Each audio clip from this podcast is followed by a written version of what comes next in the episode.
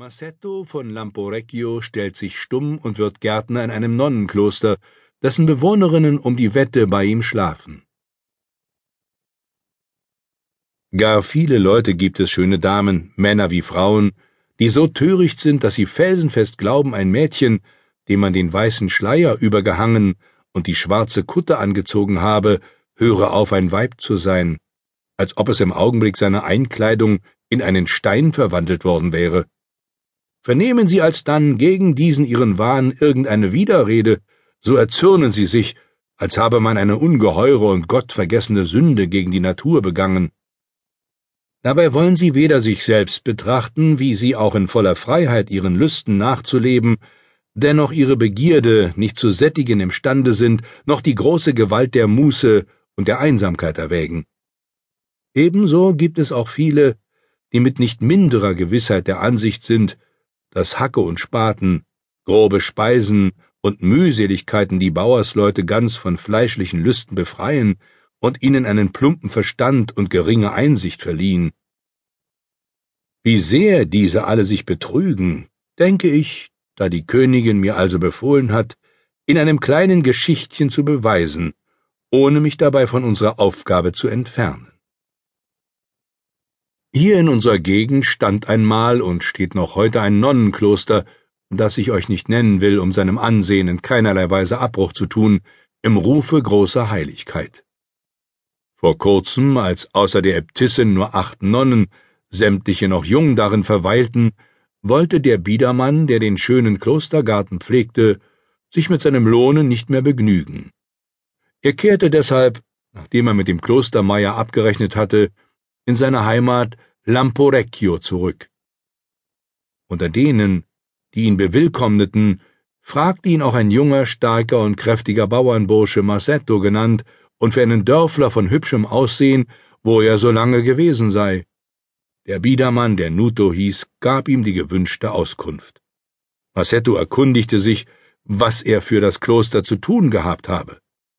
Nuto antwortete, ich musste den schönen großen Garten in Ordnung halten, ging zu Zeiten in den Wald, um Holz zu holen, trug Wasser und hatte noch mehr solcher kleinen Verrichtungen.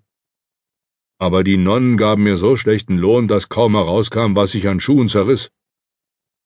Dazu sind sie alle miteinander jung und stellen sich an, als hätten sie den Teufel im Leibe, denn nichts in der Welt kann man ihnen recht machen. Manchmal, wenn ich im Garten arbeitete, kam diese und sagte, mach das so, und dann kam jene und sagte, mach das anders. Dann nahm mir wieder eine die Hacke aus der Hand und sagte, so taugt es nicht. Auf die Art plagten sie mich, bis ich, der Arbeit überdrüssig, zum Garten hinausging, und am Ende war die eine wie die andere schuld, dass ich's nicht mehr aushielt und nun wieder hier bin. Als ich fortging, bat mich der Meier auch noch, wenn mir einer über den Weg gelaufen käme, der sich dafür schickte, sollte ich ihn hinweisen. Passt er aber auf einen, den ich ihm schicke oder schaffe, so kann er lange warten. Als Massetto Nutos Erzählung hörte, überkam ihn eine solche Lust, bei den Nonnen zu sein, dass er es gar nicht abwarten konnte, denn aus Nutos Worten erriet er, dass es ihm dort nach Wunsch gehen könnte. Weil er aber meinte, alles könne ihm verdorben werden, wenn er sich Nuto gegenüber verriete, so antwortete er Da hast du einmal recht daran getan. Wie soll ein Mann mit den Weibsbildern auskommen? Da möchte ich ja lieber bei ebenso vielen Teufeln dienen. Wissen Sie ja doch unter sieben Malen sechsmal nicht, was Sie wollen. Kaum waren sie auseinandergegangen, so fing Massetto an nachzudenken, was er tun solle, um bei ihnen anzukommen. Was das Arbeiten betraf, so war ihm freilich nicht bange, denn auf die Dienste, die Nuto ihm genannt hatte, verstand er sich so gut wie nur einer. Aber er fürchtete, man könnte ihn seiner Jugend und seines hübschen Aussehens wegen nicht nehmen wollen.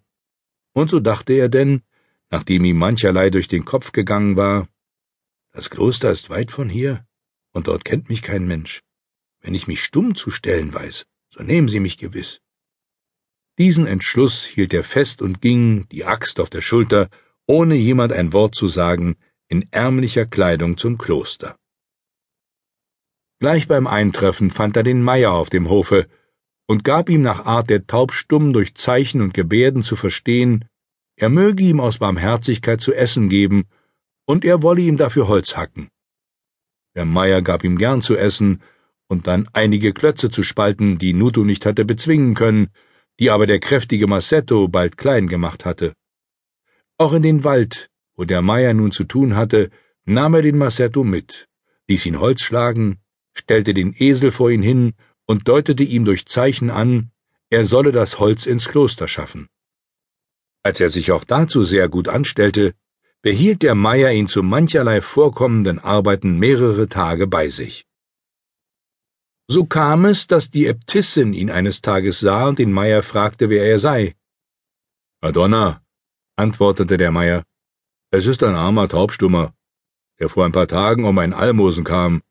Das habe ich ihm gegeben und habe ihn dann mancherlei tun lassen, was gerade geschehen musste.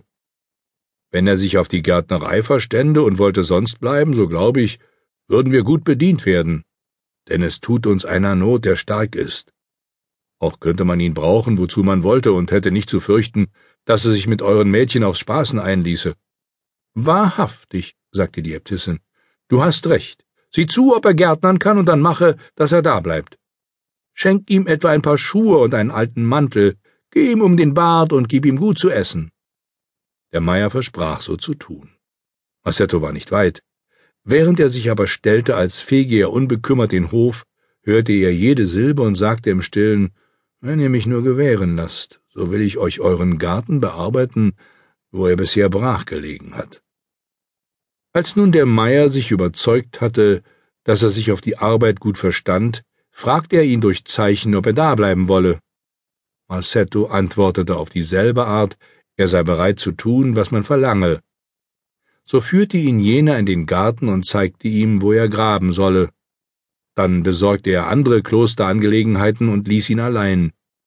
Wie er nun Tag für Tag arbeitete, begannen die Nonnen ihn zu plagen und mancherlei Unfug mit ihm zu treiben.